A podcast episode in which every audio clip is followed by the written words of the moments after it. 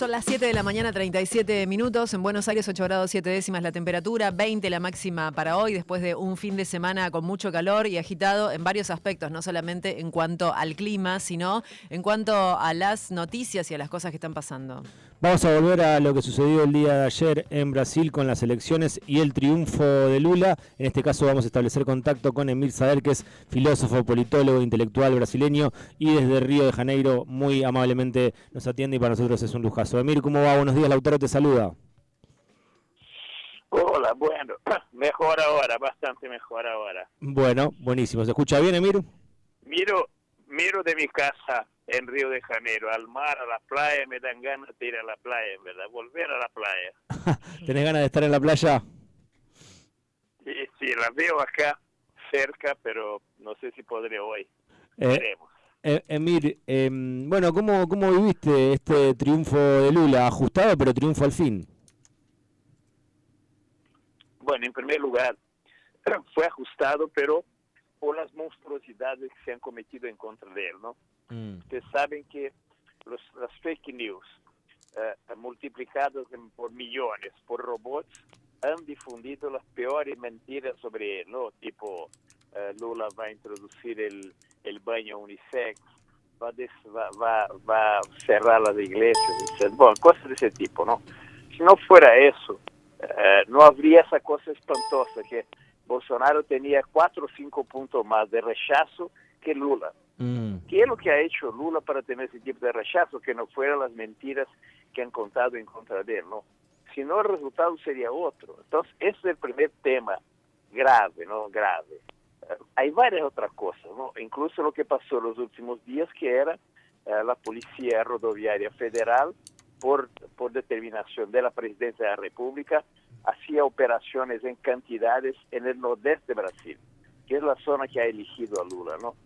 Con justificativas que el, el neumático del, del bus no puede, no puede seguir, no sé qué cosa, impidiendo a la gente de ir a votar. mm. Justamente en el nordeste de Brasil, ¿no? Entonces hubo tantas operaciones así que eh, felizmente ganó, aunque sea por poco, pero Mm. ganaría por mucho más no fueran esas operaciones brutales que se han hecho en contra de él. De todas maneras, nos quedamos muy contentos, ¿no? Una, una victoria apretada en resultado final, Ujú. pero me imagino si hubieran eventualmente impedido a Lula de ganar por cosas de ese tipo, ¿no? Entonces nos sentimos muy contentos. La primera mañana, cinco años después, que han reintroducido eh, un, un- golpe contra la democracia en Brasil, que me despierto, me dormí y me despierto liviano. Mm. Eh, Emir, eh, ¿hubo alguna manifestación de Bolsonaro a través de sus redes sociales o públicamente reconociendo no, la... No, no.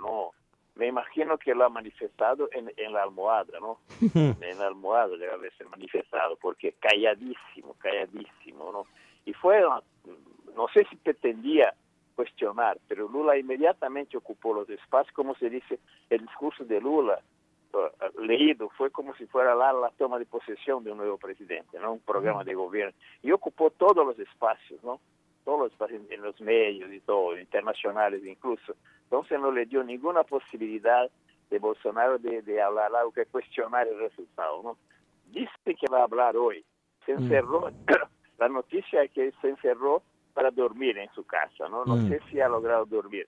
Probablemente con sus hijos, ¿no? Debe haber sido el, el día más amargo que él tuvo en mucho tiempo, ¿no? Eso nos da un poco eh, eh, eh, de satisfacción, aunque sea cruel decirlo, ¿no? Por tanta maldad que él hizo en Mm. todo de tantos tantos tanto tiempo que él estuvo en el gobierno. Está todavía.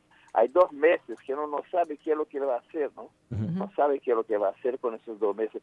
Él, um, son dos meses ahora para que se termine el sigilo que le impuso a todas las acusaciones que se han hecho en contra de él y de los hijos de corrupción y otras no entonces debe estar con con conteo regresivo ahora no solo para salir del Palacio del Planalto pero también para no tener más el sigilo, que es lo que Lula dijo que va, de las primeras cosas que va a hacer, terminar con sigilo de procesos eh, en contra de él. Emir, buen día. Verónica es mi nombre. Eh, quería preguntarle... Hola, Verónica. ¿Qué tal?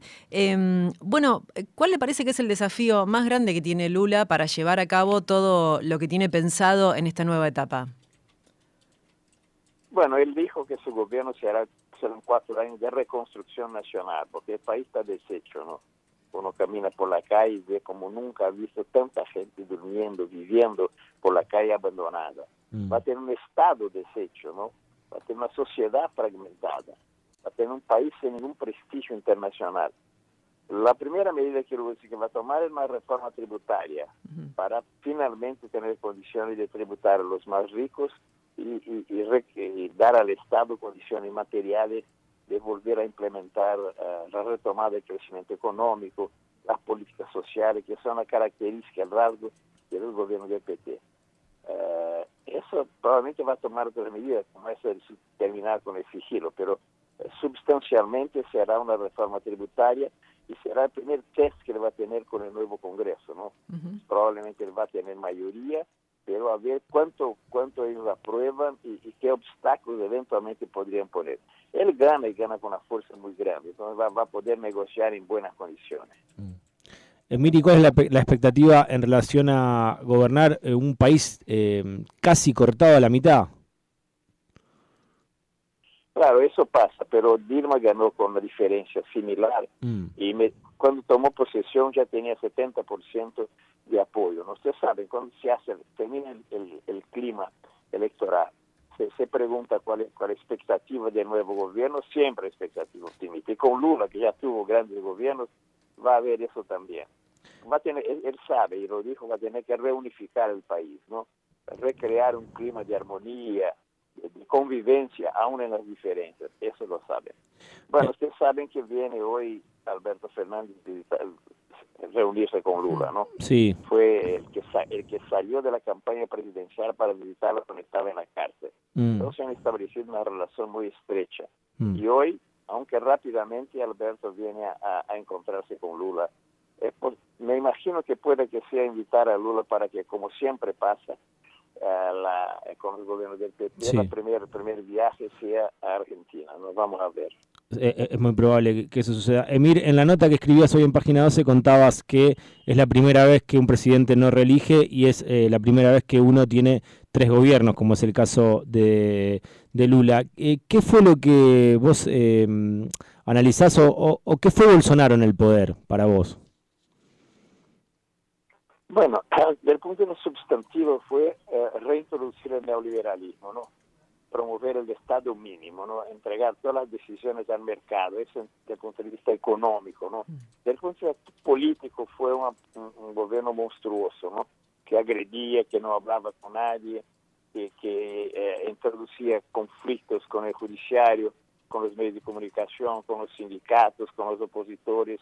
No tiene espíritu de convivencia en las diferencias, ¿no? y se creía el dueño del poder, ¿no? En algún momento hasta dijo, hasta mencionó la casa de, residencia del presidente como mi casa, ¿no? Como si fuera, se hubiera apropiado de, la presidencia del país, ¿no? Fue la cosa, es, difícil definir lo que es. Por una parte es fácil porque hay malas palabras para decirlo, pero por otro decir que es lo que sustancialmente para un país como Brasil ha significado tener un tipo con esas características como presidente durante cuatro años. No es difícil imaginar cómo el país ha podido sobrevivir. Mm. Siempre era difícil imaginarnos cómo serían otros cuatro años de Bolsonaro, ¿no? Y ayer cuando los resultados daban un, resultado muy apretado, nos apretaba el corazón imaginarse que el mm. país estuviera de nuevo entregado en manos de alguien que no tiene condiciones ni voluntad de, de dirigir el país, ¿no? Eh, con el tiempo vamos a tener que explicar a nuestros hijos y nietos cómo un tipo así llegó a estar en la presidencia de Brasil. ¿no? Uf, la verdad, la verdad que, que sí, por lo, por lo pronto a nosotros no nos tocó padecerlo directamente, pero todo lo que llegaba de allí era impresionante. ¿Se hubiese llegado a este resultado sin una alianza de centro-derecha? Mira, eh, sí y no, porque vea, eh, Alckmin, que fue gobernador varias veces de São Paulo, él escogió como su vicepresidente.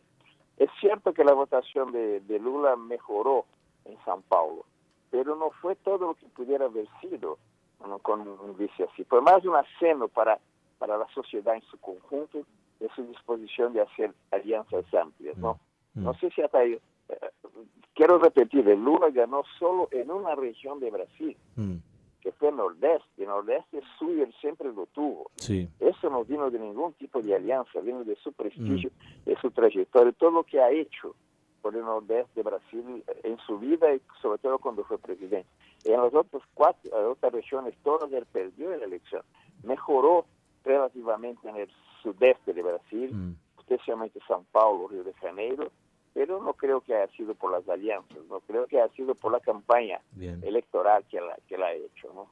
Emir, sabemos que estás muy solicitado. importante, va a ser, mm. perdón, va a ser importante para gobernar, mucho más que para ganar la elección. La alianza, perfecto. Eh, Emil, sabemos que estás muy solicitado, así que te agradecemos muchísimo por tu análisis, por tu tiempo. Quiero, quiero reiterarle una cosa que yo he mencionado, que esa propuesta de Lula de creación de una moneda común sudamericana. Sí. Creo que está en el artículo, ¿no? Sí. La idea de crear una moneda que puede incluso ser asumida mm. por, por, cada país que, que tenga interés en hacerlo. Hacer un, banco central sudamericano. Mm. Brasil pondría sus reservas para garantizar esa moneda. Yo tuve con Alberto Fernández que a quien le gustó mucho. Argentina podría eventualmente sacarse de encima la inflación con eso. Mm. Rafael Correa también podría sacarse de encima la dolarización. Lula sabe que es duro, por eso dijo que va a empezar a trabajar con ese, por ese proyecto desde el comienzo de su gobierno. ¿Sería una moneda eh, sudamericana? Sería, se llamaría SUR por las siglas que, que, que mm. podría ser significaría desdolarizar el comercio sudamericano. Claro. Y eventualmente el país que lo quiera pudiera asumirla como su moneda. Mm. Y esto podría ayudar a combatir la inflación en Argentina. También, una de, una de las consecuencias podría ser sacarse de encima la inflación y la, dolarización. Pero antes de todo, mm. hacer con que esa gran mayoría de gobiernos progresistas eh, se, se, traduzca no solo en alianza política, sino también en alianza económica. Mm. Muchísimas gracias, Semir, por, tu tiempo. Ha sido un placer poder este, tenerte en el programa. Ya, gracias a usted. Nos vamos con un tema que elegiste, uno querías cualquiera de Mercedes Sosa, vamos con uno de Charlie García y Mercedes Sosa, hablando a tu corazón. Gracias. Abrazo grande.